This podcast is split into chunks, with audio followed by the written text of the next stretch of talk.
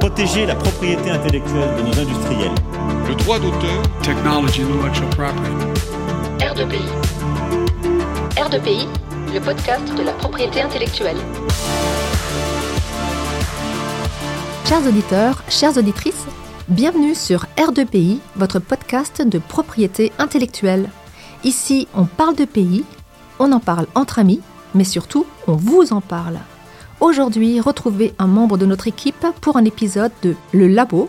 Bonne écoute Bonjour à toutes et à tous et bienvenue pour un nouvel épisode du Labo dédié à un texte qui a beaucoup fait parler de lui et qui continuera à n'en pas douter à faire couler beaucoup d'encre. Le règlement sur les services numériques, autrement connu sous la formule Digital Service Act, le DSA. Je suis Yann Bazir et j'ai le plaisir d'accueillir l'un des spécialistes français du sujet, Jean-Sébastien Mariez, avocat, cofondateur du cabinet Momentum Avocat. Bonjour Jean-Sébastien, comment allez-vous? Bonjour Yann, ça va très bien. Merci de m'accueillir sur ce podcast. on est très heureux de, vous accueillir. Alors avant de débuter, pourriez-vous vous présenter et présenter votre parcours afin de contextualiser un petit peu votre présence ici? Avec plaisir. Alors pour me présenter, euh, donc, je suis un des fondateurs du cabinet Momentum Avocat que j'ai fondé avec mes camarades euh, Julie Carrel et Julien Canlorbe. Euh, en, en, réalité, moi j'ai commencé en entreprise mon parcours, donc j'ai j'ai fait euh, plusieurs, euh, plusieurs années au sein d'un grand éditeur de logiciels américain. Qu'on a le droit de citer au demeurant, hein, c'est pas grave. Microsoft en l'occurrence, voilà. Qui édite aussi des services de, cloud et puis des services internet d'ailleurs. Et euh, j'ai repris la robe il y a maintenant douzaine d'années, quelque chose comme ça. pour intégrer un grand cabinet indépendant français qu'on peut citer, qui est De Gaulle Florence Associés, euh, avant, donc, où, j'ai bâti cette pratique qui est très articulée autour euh, des nouvelles technologies, euh, du droit de l'Internet, de la propriété intellectuelle, de la protection des données personnelles. Et pour, il y a trois ans, avoir ce, beau projet de créer cette, cette boutique qui est Momentum aujourd'hui. Merci beaucoup. Alors, Aujourd'hui, on est, on est réunis autour d'un sujet, comme je l'ai dit, qui, euh, qui intéresse beaucoup d'opérateurs économiques et notamment des titulaires de droits de propriété intellectuelle. Donc, je parle du, DSA. Euh, avant de rentrer peut-être dans les explications du texte, est-ce qu'on peut revenir sur la genèse de ce règlement européen? Oui, alors c'est très important même de revenir dessus pour bien comprendre. Euh, l'ambition, la perspective qui était celle du législateur européen euh, au tout début, euh, quand en fait, euh, en réalité, la Commission a déposé son projet de règlement européen en décembre 2020. L'ambition, c'était de revoir les règles de responsabilité des intermédiaires techniques. Donc l'ambition, c'était clairement de revoir les règles qui sont fixées par la directive e-commerce. On, y reviendra. C'est une vieille directive puisqu'elle est âgée de de 22 ans, si, j'ai bien compté. Euh, et puis, euh, le moteur derrière cette, volonté, je pense qu'elle était euh, en partie, mais sans doute largement animée par les préoccupations sociétales qui ont émergé en parallèle du développement des réseaux sociaux. Euh, et donc, euh, en parallèle de la dissémination euh, toujours plus nombreuse de contenus, pour le, pour le meilleur de la liberté d'expression, de communication, pour le meilleur de la liberté d'information également, mais aussi le développement la dissémination de contenus problématiques. c'est un euphémisme quand il en vient des contenus haineux, euh, des contenus euh, aussi euh, de désinformation, de mésinformation, ou encore, ça faisait aussi partie hein, des sujets, des contenus ou des produits qui ne respectent pas les droits de propriété intellectuelle. Donc ça, c'était vraiment l'objectif global avec, avec une volonté de repenser et une volonté de protéger les utilisateurs du web, protéger les consommateurs, même si ce n'est pas comme ça qu'on les appelle dans, euh, dans, le, dans le texte du DSA, euh, puisqu'en fait, il y a une vraie volonté de, protéger les individus vis-à-vis des contenus auxquels ils peuvent être confrontés sur le web, euh, et, y compris d'ailleurs les contenus, les, utilisateurs les plus jeunes, y compris les mineurs. Et Est-ce que la, donc on, est revenu là sur l'ambition initiale, est-ce que l'adoption du texte a été problématique, comme ça pu être le cas par exemple pour la, la directive du droit d'auteur dans le marché numérique? Est-ce qu'il y a eu des grosses pressions de la part des GAFAM qui sont évidemment en première ligne? Alors, bah, comme, tous les textes européens, qui plaisaient un règlement euh, donc qui a une vocation d'harmonisation euh, très forte, voire totale, euh, nécessairement, il y a toutes les parties prenantes qui surveillent de près ce qui se dit, ce qui se convient, ce qui se discute, ce qui reste dans les textes ou ce qui reste pas. Donc clairement, étant donné l'objectif annoncé par certains en tout cas, parce qu'en réalité, quand on lisait les travaux préparatoires de la Commission européenne, on pouvait s'attendre au résultat, à savoir le maintien des fondamentaux de la directive e-commerce. Il n'empêche que, étant donné les ambitions annoncées de certains de refonte totale, complète, en tout cas euh, significative, substantielle des règles de responsabilité, bien évidemment que euh, les intermédiaires techniques euh, de tout poil se sont sentis concernés, ont fait valoir leur, voix. au même titre qu'ont fait valoir leur voix les parties prenantes représentant les utilisateurs, les parties prenantes représentant euh, les, les, titulaires de droit. Très bien. Alors, le texte a été euh, adopté. Euh, quel est son calendrier de mise en application? Sauf de ma part, il est entré en vigueur au mois d'août, c'est bien cela dernier. Est-ce qu'il y a d'autres étapes maintenant auxquelles on doit, on doit s'attendre? Alors, oui, alors c'est un texte européen qui, qui, qui, avec une mise en application euh, à, plusieurs étapes. Hein. Il y a eu une étape très importante euh, en, février de, 2023, qui était une étape qui permettait, euh, qui a vocation à permettre à la Commission de qualifier les opérateurs qui répondent au régime le plus strict selon le DSA, à savoir les très grandes plateformes, à savoir les très grands moteurs de recherche. Donc en février, euh, ces acteurs-là euh, avaient l'obligation de diffuser des informations relatives à leur nombre euh, d'utilisateurs, ce qui a permis quelques mois plus tard à la Commission européenne, en effet, de lister 17 très grandes plateformes ou très grands moteurs de recherche, pour lesquels l'application du DSA s'est faite rapidement, puisqu'il devait se mettre en conformité pour le 24 euh, août, 25 août, une espèce de débat là-dessus. Mais bref, euh, fin août, euh, la mise en conformité des très grandes plateformes devait, être faite pour tout un, lot des obligations qui constituent leur régime particulier et particulièrement strict. Mais tout ça, ça concerne aujourd'hui 17 acteurs. 17 acteurs majeurs avec un impact justement très significatif sur les contenus, un impact très significatif en matière sociétale. Mais il y a tous les autres. Euh, et tous les autres, euh, on, y reviendra, ça concerne énormément euh, de, fournisseurs de, services en Internet. Ceux-là, la date à avoir en tête, c'est celle du 24 février. Donc c'est dans quelques mois. Dans quelques mois, tous ces opérateurs-là sont censés être en conformité avec l'ensemble des règles du DSA.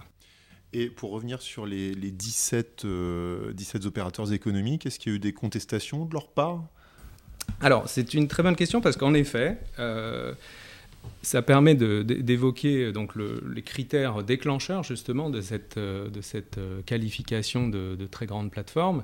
Ce critère, c'est celui du, nombre d'utilisateurs. Donc 45 millions d'utilisateurs avec un texte qui est le DSA qui prévoit que la Commission euh, doit diffuser des lignes directrices, justement, euh, ayant trait au mode de calcul de comment on va calculer le nombre d'utilisateurs. Euh, puisque on peut comprendre en fonction des types de services, on peut avoir, on a, on, le sait tous, on a différents types d'interactions. On peut être enregistré, on peut ne pas l'être, on peut avoir un compte, on peut pas l'être. Euh, euh, et une des difficultés qui s'est posée, c'est que la commission a qualifié avant de diffuser les lignes directrices. Bon. Euh, et donc concrètement, en effet, il, y a eu, il, y a deux contestations actuellement pendantes. la première qui a été initiée par Zalando et la seconde qui a été initiée par Amazon. Euh, et alors on peut relever d'ailleurs que ces deux contestations, elles ont trait euh, à l'univers du e-commerce, hein, qui, est une des activités, puisque le règlement européen, on peut le souligner, est un texte transversal, euh, et donc une des activités qui est visée par, par le DSA. Très bien. Alors, continuons un petit peu sur, sur ce calendrier, sur cette temporalité. Euh, est-ce que, euh, on a parlé d'un règlement, donc on le sait, application directe. Est-ce que le législateur français ou le gouvernement français euh, envisage une forme de transposition, et ce alors même que l'application du texte est directe?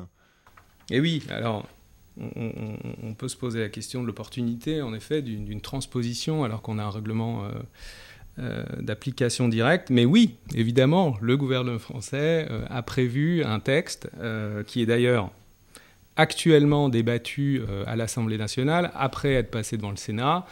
Et étant donné qu'il est en, procédure accélérée, il ne reste plus qu'une étape, celle de la commission mixte paritaire, avant que le texte soit définitivement adopté. Et ce sera le moment de regarder ce qu'il y a dedans. Bon. Donc euh, oui, il y a une transposition, euh, et d'ailleurs, on, peut observer euh, sur ce sujet-là que on a pu lire, et on a pu lire même pas seulement dans la presse, mais dans un courrier qui a été adressé par Monsieur Thierry Breton, commissaire européen, une certaine vigilance, pourrait-on dire, de la part de la Commission européenne sur euh, la manière euh, dont le DSA est reçu dans les États membres, et tout particulièrement euh, en France, avec un rappel très explicite sur, sur l'effet direct, sur l'effet d'harmonisation totale des règlements, et du règlement DSA en particulier. Et on voit bien que la Commission s'intéresse de près et ne souhaite évidemment pas qu'on assiste à une solution euh, fragmenté euh, par une multiplication de transpositions qui seraient euh, non conformes. et ça, c'est tout à fait intéressant. Il faut, dire que ce courrier-là ne concerne pas le projet de loi sur les services numériques que l'on vient d'énoncer. Euh, il concerne deux textes de loi euh, qui sont euh, le texte qui régit l'activité d'influenceur sur Internet et puis d'autre part le texte qui met en place, enfin qu'on appelle le texte majorité numérique, qui impose des vérifications de l'âge pour les, pour les réseaux sociaux. Mais il y a évidemment une résonance, et puis il y a évidemment un courrier qui, qui, sonne quand même un petit peu comme, comme, comme une solette d'alarme. Oui, voilà. à l'ordre premier appel à l'ordre. Alors c'est vrai que c'est assez étonnant, on n'a pas l'habitude de, cela lorsqu'on parle de propriété intellectuelle. On a la directive marque, le règlement euh, qui est lui-même d'application directe et la directive qui est l'objet d'une transposition. Donc on s'interroge quand même sur les, velléités euh, du, législateur euh, français. Qu'est-ce qui se cache derrière? Il, considère que le texte n'est pas suffisant au niveau du DSA et donc ils veulent aller plus loin. Et donc au risque d'avoir un conflit de texte qui se ferait au détriment du texte français? Bah, alors, je pense que au, vu de l'expérience qu'on a euh, sur les dernières années, euh, il faut rappeler qu'il y a toute une série de textes euh, qui manifestement, du côté du législateur français, ambitionnent de réguler l'Internet, les contenus, les prestataires techniques, en parallèle, en avance voilà, de ce qui se passe à Bruxelles. On a eu le texte sur euh, le renforcement euh, des principes euh, républicains dans ce texte-là. Alors là, on avait un concept tout à fait intéressant qui était de pré-transposer le DSA. Hein, donc ça a commencé par là. Et puis ensuite, il y a les deux textes, notamment hein, que, j'évoquais là, majorité, majorité numérique, et puis un, régime, régime des influenceurs. Qu'est-ce qui se cache ben, Véritablement, enfin, on, a l'impression qu'il y a une sorte de, frustration quand même. Euh, c'est-à-dire que on a d'un côté, et qui est vrai pour la France, mais aussi d'autres États membres, euh, on, est confronté à, des problèmes euh, très nouveaux, avec des problèmes massifs, des problèmes qui remettent en cause des, principes fondamentaux du fonctionnement de notre, de notre, de notre société, de notre démocratie. Hein, si on, parle typiquement des sujets de, désinformation. Et donc, on a un volontarisme euh, politique euh, qui, qui, euh, qui, qui est qui est probablement tout à fait louable et, légitime, mais qui parfois se place de manière orthogonale avec bah, le fonctionnement, tout simplement, de la fabrique de la norme et euh, des rôles respectifs euh, qui sont euh, organisés par les traités entre l'Union européenne et puis le, rôle, le rôle des États membres. Donc voilà, je pense que ce qui se cache derrière, c'est quelque chose de, de cet ordre-là, un pouvoir politique, que ce soit du côté législateur ou, de l'exécutif, qui, souhaitent faire avancer les choses, parce qu'il y a des problèmes très, très, très, très lourds. et puis, parfois, une volonté d'aller trop vite ou, ou d'aller au-delà. Très bien, merci beaucoup pour, pour cet éclairage. Après ce petit pas de côté qui nous a permis de nous concentrer sur la France, revenons euh, au, DSA en tant que tel. Euh, vous l'avez évoqué, l'ambition initiale telle qu'elle a été pensée, mais est-ce qu'on peut revenir peut-être sur ce point? Parce que euh, je pense que vous allez nous le dire, hein, le, DSA est un texte foisonnant, extrêmement riche, extrêmement long par ailleurs. quelles sont les clés pour l'aborder et pour essayer d'entrer dans, dans ce texte? Alors, euh, je pense qu'il y a quelques éléments clés en effet, parce que c'est un texte touffu, donc euh, euh, pour le prendre par le bon bout. alors déjà, je pense qu'il y a une, première chose, justement, qui fait, c'est intéressant, complètement écho à votre question précédente, c'est le maintien du principe du pays d'origine. Le principe du pays d'origine, c'est le principe qui fait que on peut fournir dans l'espace de l'Union européenne euh, des services en ligne à partir du moment euh, où euh, on respecte le droit de l'État membre dans lequel on est établi, puisque par des dispositifs de réciprocité, on part du principe que si on respecte le droit de l'État membre, eh bien on est, on est, euh, on est en ligne avec euh, toutes les réglementations euh, de, des autres États membres. ce principe-là, il a été aussi, vous évoquiez tout à l'heure un peu les, les, points de, discussion forts qui ont eu lieu. Clairement, c'était un point. C'est-à-dire qu'à la fois la France, à la fois l'Allemagne avaient clairement des velléités de, revoir ce principe. Au final, il reste là, avec des aménagements qui sont très intéressants et qui visent à renforcer, en revanche, la coopération entre les États membres et les États de, destination. Bon, mais première clé, c'est que euh, le principe du pays d'origine est toujours là.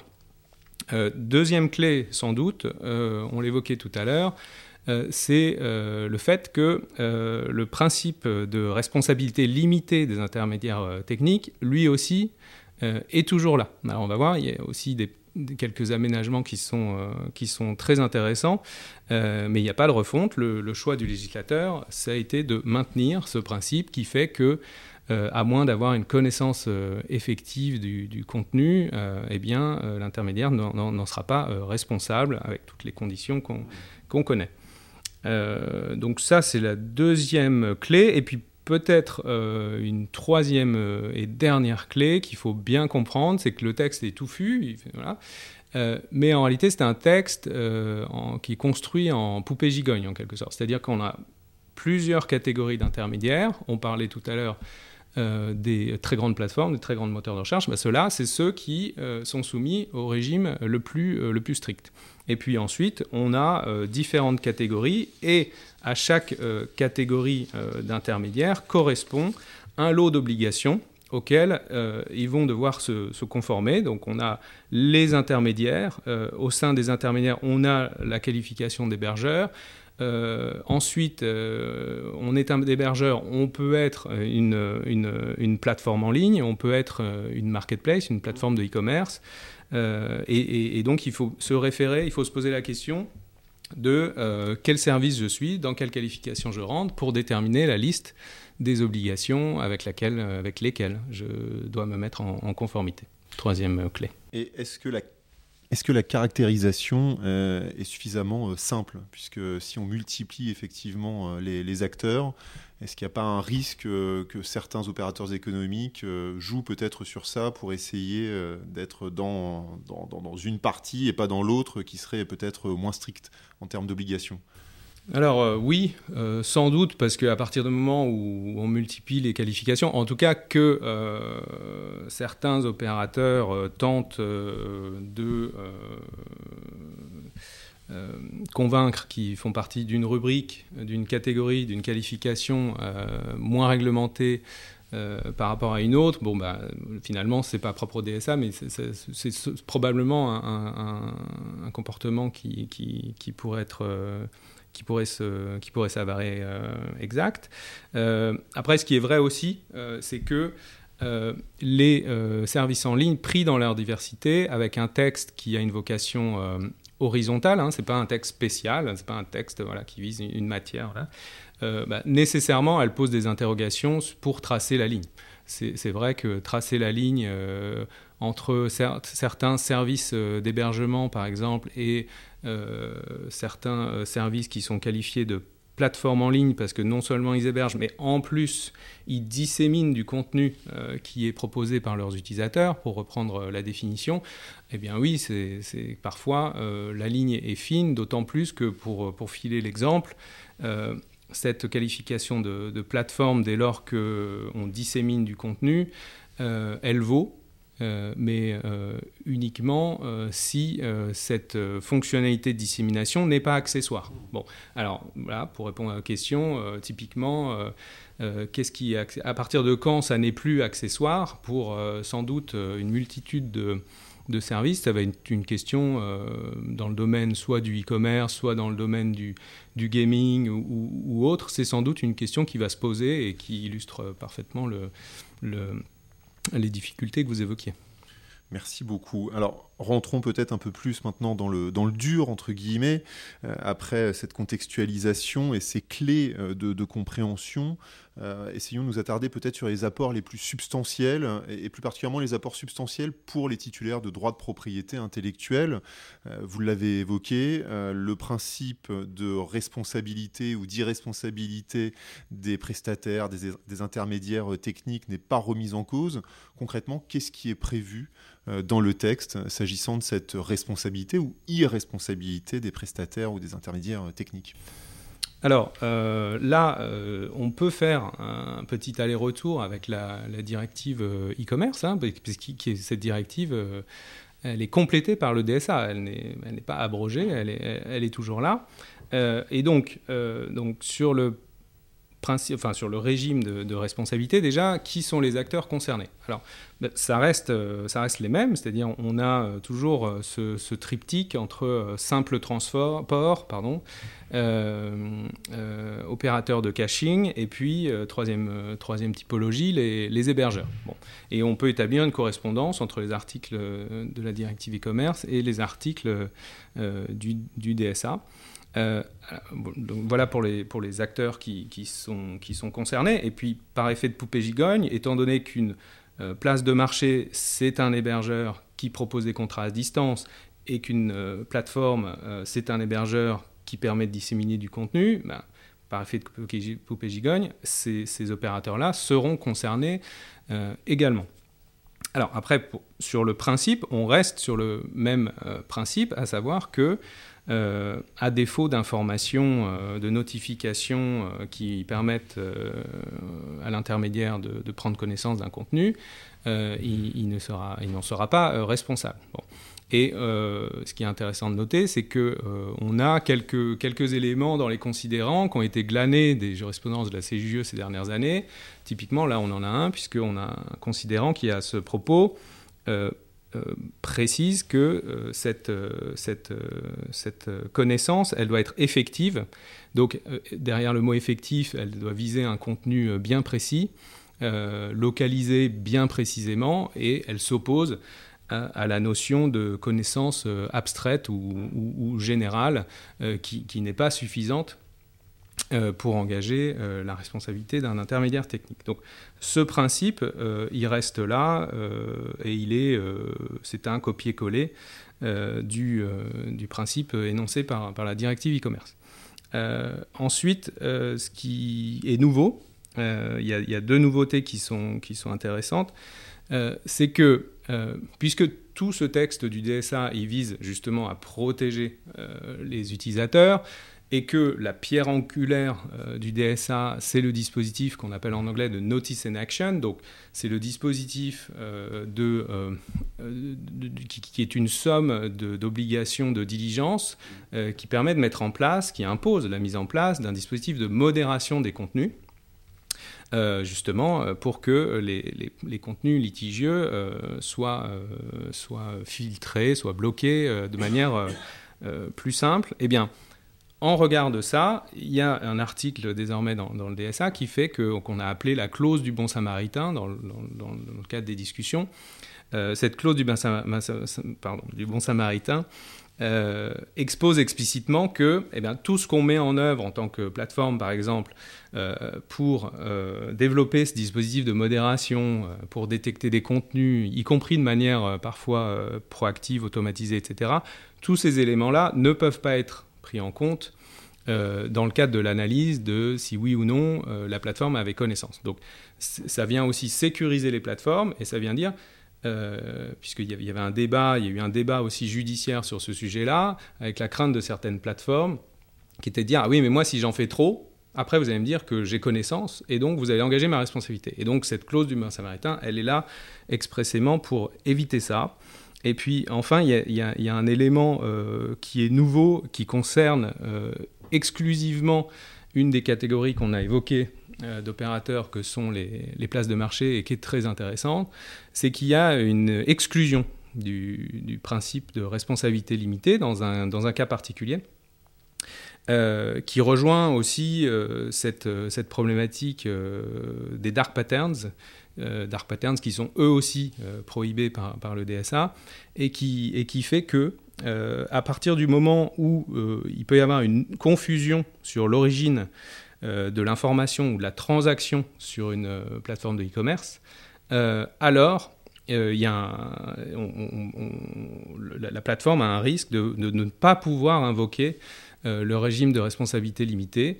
ça, c'est tout à fait fondamental, parce que je pense qu'on a tous rencontré dans notre vie quotidienne, en faisant nos courses sur Internet, des dispositifs où, en effet, on ne se rend pas forcément tout de suite compte que on n'est pas euh, en train de réaliser une transaction avec l'opérateur de la plateforme, mais avec un tiers qui a ouvert une boutique ou qui est autorisé d'une quelconque manière à proposer ses marchandises euh, sur, euh, sur, sur, la plateforme. Donc ça, c'est un changement très, très important pour les opérateurs de e-commerce. Alors, on, sent qu'il y a euh, une, forme d'obligation, enfin plutôt une responsabilisation euh, de, ces intermédiaires, euh, de ces opérateurs économiques en ligne. Est-ce qu'il y a une obligation générale de surveillance à leur charge sur les contenus? Alors non, ça c'est aussi typiquement un héritage et, le fait que ça, ça, révèle, ça traduit, ça illustre euh, le fait qu'on reste sur les fondamentaux de la directive, euh, de la directive euh, e-commerce. Hein. Là, aussi, on peut faire une correspondance entre les dispositions de la, directive e-commerce et, les dispositions du DSA, puisque clairement, il est à nouveau expressément prévu qu'il n'y a pas d'obligation générale de surveillance. donc ça, c'est important de, le rappeler, puisque ça, c'est aussi le revers de, la médaille, c'est-à-dire oui, on a un texte qui souhaite protéger les utilisateurs, mais la protection, elle va aussi euh, jusqu'à euh, protéger euh, la liberté d'expression, la liberté de, communication, la vie privée. Donc il ne s'agit pas d'organiser des dispositifs de surveillance généralisée par tel ou tel opérateur de, de service. Donc ça, c'est un point très important il y, a, un sujet qui a fait débat et, qui, euh, qui, a trait directement à cette question de l'obligation générale de surveillance. On, a cru à un moment que euh, on allait euh, avoir dans le DSA une disposition spécifique qui, à défaut d'obligation générale de surveillance, posait une obligation de ce qu'on appelle le stay down, c'est-à-dire que c'est quand même assez différent hein, de l'obligation générale de surveillance, évidemment, euh, mais c'est une obligation qui était appelée euh, de leur vœu, euh, y compris par les titulaires de droit, et qui, en substance, aurait fait que je notifie une fois un contenu qui ne respecte pas mes droits de propriété intellectuelle. À partir de là, la plateforme est notifiée une bonne fois pour toutes, et s'il y a une nouvelle annonce ou il y a un nouveau poste euh, qui, euh, qui euh, enfreint les mêmes droits, alors je n'ai pas besoin de renotifier. Hein. donc ça, au final, et, donc, et donc il y avait un considérant qui était largement inspiré d'une jurisprudence de la CJE, qui est la jurisprudence, une jurisprudence Facebook, qui avait été rendue en matière de, diffamation, et qui disait clairement, et qui dit toujours d'ailleurs, que une fois que la diffamation est jugée, donc après l'intervention judiciaire, dans le cadre d'une injonction, la plateforme, un réseau social en l'occurrence, puisque c'était Facebook, peut être tenue de faire en sorte que les contenus similaires ou identiques ne réapparaissent pas. Hein. Donc c'est évidemment important, et ça vaut toujours, puisque cette jurisprudence de la CJUE euh, euh, dit le droit de l'Union, et elle n'est pas remise en question par le DSA, mais on n'est pas allé dans le texte jusqu'à, en tout cas dans la version finale, jusqu'à introduire cette notion de contenu euh, équivalent. Donc on en est là aujourd'hui, la jurisprudence reste là et tout à fait euh, pertinente euh, dans le cadre du, prononcé d'injonction, euh, d'injonction de blocage, d'injonction de filtrage de tout type, tel que les titulaires de droit peuvent solliciter. Alors, vous avez évoqué euh, la question des, marketplaces, évidemment, euh, un opérateur économique qui intéresse en premier lieu euh, les titulaires de droits de propriété intellectuelle. Vous avez évoqué une spécificité. Est-ce qu'il y a d'autres spécificités, d'autres obligations particulières qui s'imposent à ces marketplaces? Alors oui, oui, oui c'est intéressant. D'ailleurs, c'est arrivé un petit peu en dernière minute dans les discussions sur, le, sur, le, sur le DSA. Euh, mais résultat des courses, euh, on a en réalité une sous-catégorie euh, au sein de la catégorie des, plateformes qui est, qui est la marketplace, pour le dire en bon français. et donc, et, ce, régime est constitué de trois dispositions, donc de trois articles spécifiques un premier, alors qu'on peut parcourir, euh, dont on peut dire un mot, puisque en effet elles, ont, elles sont spéciales, elles sont spéciales, elles ne s'appliquent qu'à ces opérateurs-là. Euh, la première, euh, c'est une obligation de traçabilité des vendeurs. En, en, anglais, on parle de KYC, donc en fait d'informations qui permettent d'identifier les revendeurs que la plateforme autorise à faire commerce euh, sur son service. Hein. Et donc ici, on a l'obligation qui est introduite, c'est que avant d'autoriser le revendeur à utiliser le service, avant, la plateforme est tenue, certes au titre d'une obligation de moyens, mais quand même, de faire une vérification de toute une série euh, d'informations du type euh, nom, adresse, téléphone, email, les coordonnées de paiement, le numéro d'enregistrement sur un registre de commerce, etc.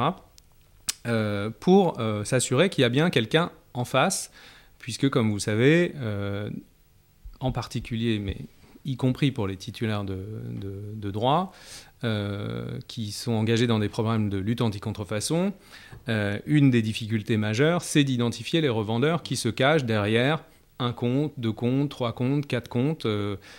ouverts depuis tel ou tel pays plus ou moins exotique. Donc on peut penser que cette obligation, euh, véritablement, euh, peut changer la donne. surtout que moi, il y, a un aspect dans cette obligation qui m'intéresse particulièrement et qui, pourrait vraiment concrétiser et éviter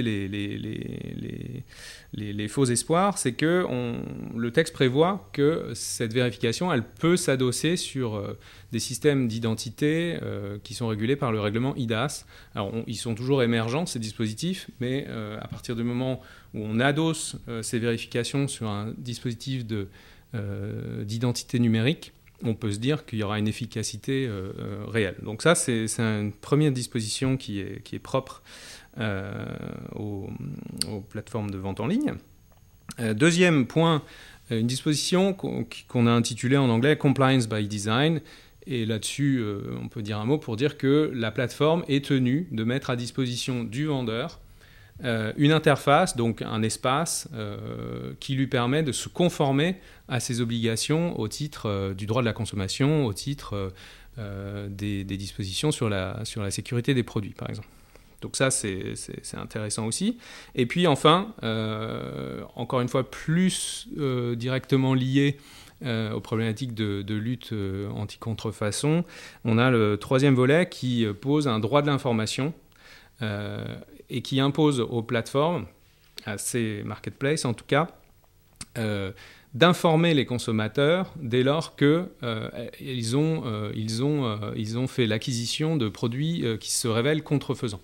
Donc on peut imaginer un consommateur qui fait l'acquisition d'un sac à main ou d'une paire de lunettes.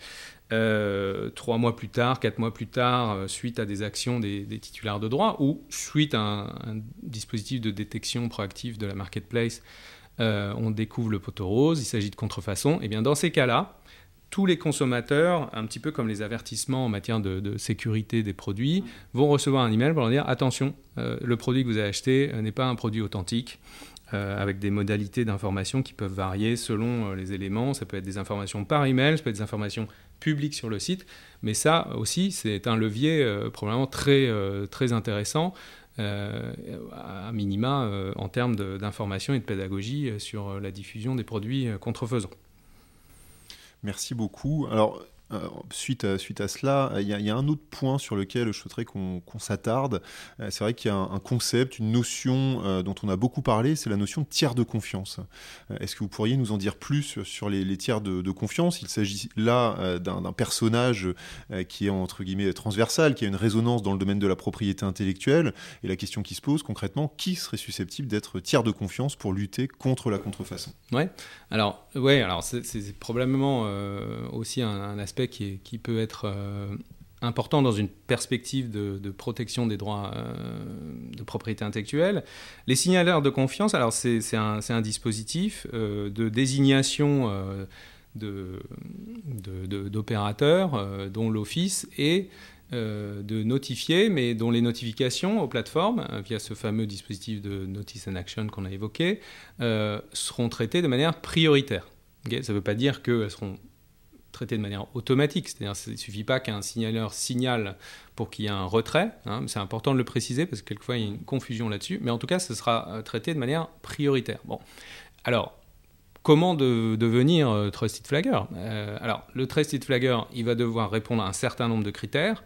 Critères qui vont être établis par les coordinateurs pour les services en ligne de chacun des États membres. Hein. Alors, en, France, on a l'ARCOM, on a aussi en partie, il me semble, euh, la DCRF qui va, qui va traiter euh, certains aspects. Euh, ces organismes vont développer un, ensemble de, critères sur la base de la grille qui est déjà posée par le DSA et qui, et qui, et qui pose certains impératifs. C'est-à-dire, évidemment que l'entité en question qui candidate doit justifier d'une certaine expertise au, vu de sa capacité d'identifier euh, et de notifier des contenus illicites. Donc il doit faire preuve d'un savoir-faire en réalité euh, euh, sur telle ou telle catégorie de contenu. Quelquefois ce sera très simple, quelquefois ce sera, très compliqué. typiquement sur les sujets de désinformation, on peut se dire que ce ne sera pas très simple. Ensuite, ces entités-là doivent avoir des garanties d'indépendance. et puis, elles doivent, elles doivent, elles doivent s'acquitter de leurs tâches avec diligence, objectivité, etc. Donc, on attend les critères, on les a pas encore. Euh, mais la question qui se pose, évidemment, c'est euh, quid en matière de, protection des droits de propriété intellectuelle, par exemple en matière de protection euh, des marques et de, lutte anti-contrefaçon. Et, ici, il y, a, quelque chose qui est, intéressant de souligner, c'est que le texte a évolué entre la, proposition de la Commission et, le texte qui a été adopté. Il a évolué puisqu'il y, a, y a une exigence qui tenait euh, à, la représentativité euh, collective de l'entité susceptible de candidater euh, pour ce statut de trusted flagger, cette exigence-là a disparu dans le texte final. Alors, du coup, ça ouvre potentiellement la voie à ne pas avoir des entités qui uniquement seraient des associations, des organisations professionnelles, etc., etc., mais pourquoi pas des organismes privés qui représenteraient les intérêts d'un titulaire de marque, par exemple l'Unifab, par exemple euh, Alors, pour la propriété je ne sais, pas, si... quand vous divisez euh, opérateur privé, une association qui représenterait... Euh, ah bah, je ne sais pas s'ils si, si, ont des velléités à, candidater, mais en tout cas, il me semble que c'est une organisation professionnelle de premier plan qui rassemble des, titulaires de marque. Maintenant, ensuite, il y a une vraie complexité. Moi, je ne sais pas si cette organisation-là a envie de, de, de se positionner. Derrière, il y a une vraie complexité. si on envisage typiquement le statut de recyclageur de manière euh, plutôt collective en matière de droit de propriété intellectuelle, c'est que cette complexité, elle nécessite euh, la connaissance du portefeuille typiquement euh, de, de, marques, d'un nombre, enfin une connaissance fine, puisque... Au-delà d'une simple représentation.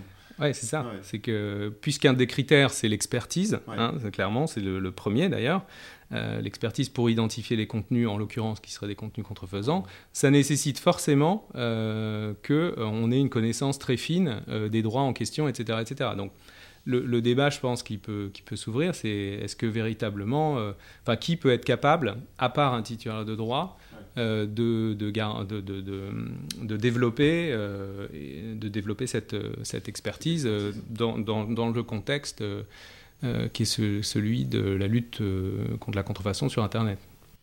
un sujet donc à, creuser sur lequel on doit garder un œil euh, attentif. Certainement. Alors, la fin de l'émission approche. Je souhaiterais malgré tout peut-être encore vous poser deux petites questions. la première, est-ce que ce texte, même si on en est en quelque sorte au balbutiement en termes d'application, est-ce qu'il vous semble satisfaisant? Est-ce qu'on est arrivé à une situation d'équilibre, en tout cas sur le résultat euh, tel qu'on l'a aujourd'hui? Ou est-ce qu'on euh, on peut encore nourrir quelques regrets par rapport aux propositions qui avaient pu être euh, opérées, faites dans le cadre des discussions? Ouais, bah, alors je pense que ça dépend vraiment de la perspective qu'on prend. C'est-à-dire que du côté de la protection de la propriété intellectuelle, je pense que ce qu'on entend, c'est qu'il il y a une insatisfaction.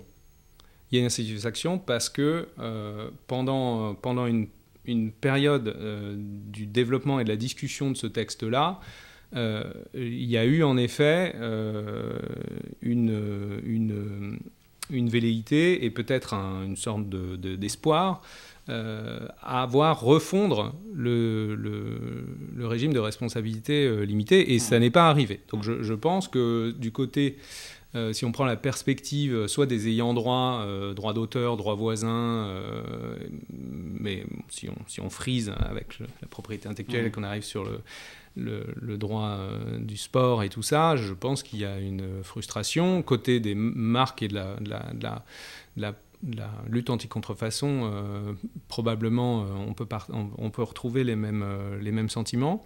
après, il faut voir que euh, je pense qu'il y a peut-être eu aussi un malentendu, parce que c'est un texte, c'est un règlement, c'est un texte général comme on appliquait. Et en réalité, cet objectif-là qu'on vient d'évoquer, euh, qui est euh, propre à la protection de la propriété intellectuelle, à mon sens, il, ne pouvait être atteint et il ne pourrait être atteint que par un texte vertical, par un texte spécial, et d'ailleurs, pour ce qui est du droit d'auteur et droit voisin, c'est un peu ce qui s'est passé avec la directive droit d'auteur, en particulier, je, raccourcis, mais avec l'article 17 et euh, tout le conditionnement, justement, on en parlait tout à l'heure sur la marketplace, le conditionnement euh, euh, de, de, l'exercice du régime de responsabilité limitée. Bon.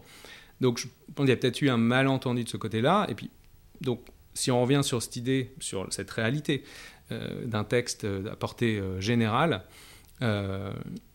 C'est un texte qui demande qu'à être mis en pratique avec une coopération très forte avec les régulateurs. En France, au premier chef, on, a l'ARCOM, avec, qui est un interlocuteur très, très attentif, et aussi une application en coordination avec bah, notre ARCOM, euh, l'ARCOM irlandaise, par exemple, puisqu'on sait très bien que le pays d'origine de, nombreux prestataires euh, est, l'Irlande, et puis, euh, et puis ce domaine réservé de, régulation sur les très grandes plateformes et très grands moteurs de recherche qui appartient, lui, à la Commission européenne.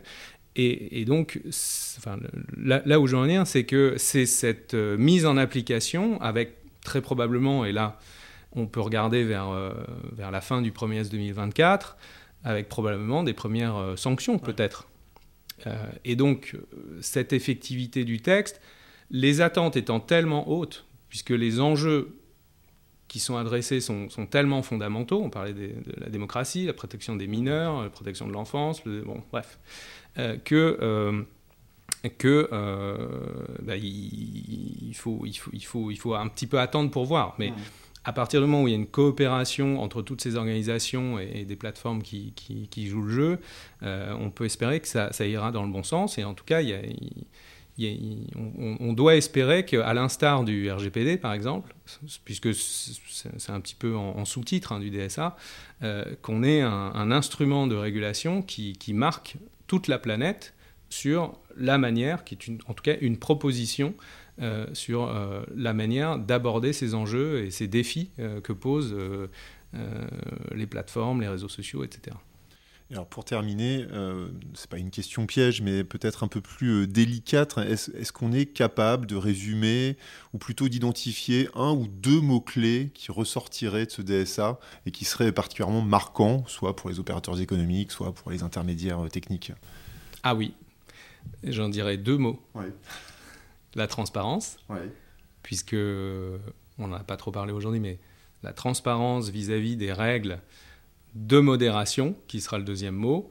Euh, c'est un élément essentiel euh, du dispositif euh, qui, est, qui, est, proposé par le, par le DSA et qui, et qui est le pendant de la modération. Mmh. C'est-à-dire que, en deux mots, je pense qu'on peut quasiment, enfin en tout cas je, je, fais le, pari de résumer le DSA en deux mots et, je suis prêt à en discuter lors d'un prochain podcast.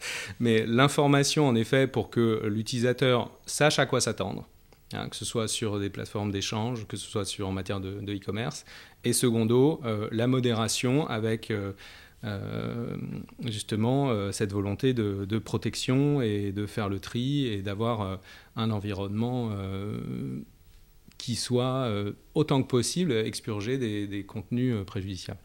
Très bien, donc on reste sur ces deux mots, les mots de la fin, donc transparence et modération, euh, qui nous permettront peut-être de nous retrouver, je l'espère, pour peut-être faire aussi un, bilan du DSA d'ici quelques mois. Donc on note la, la, limite du premier semestre 2024. Oui, on peut se retrouver à la rentrée prochaine. Très bien, un grand merci Jean-Sébastien et à très bientôt. Avec plaisir, merci à vous.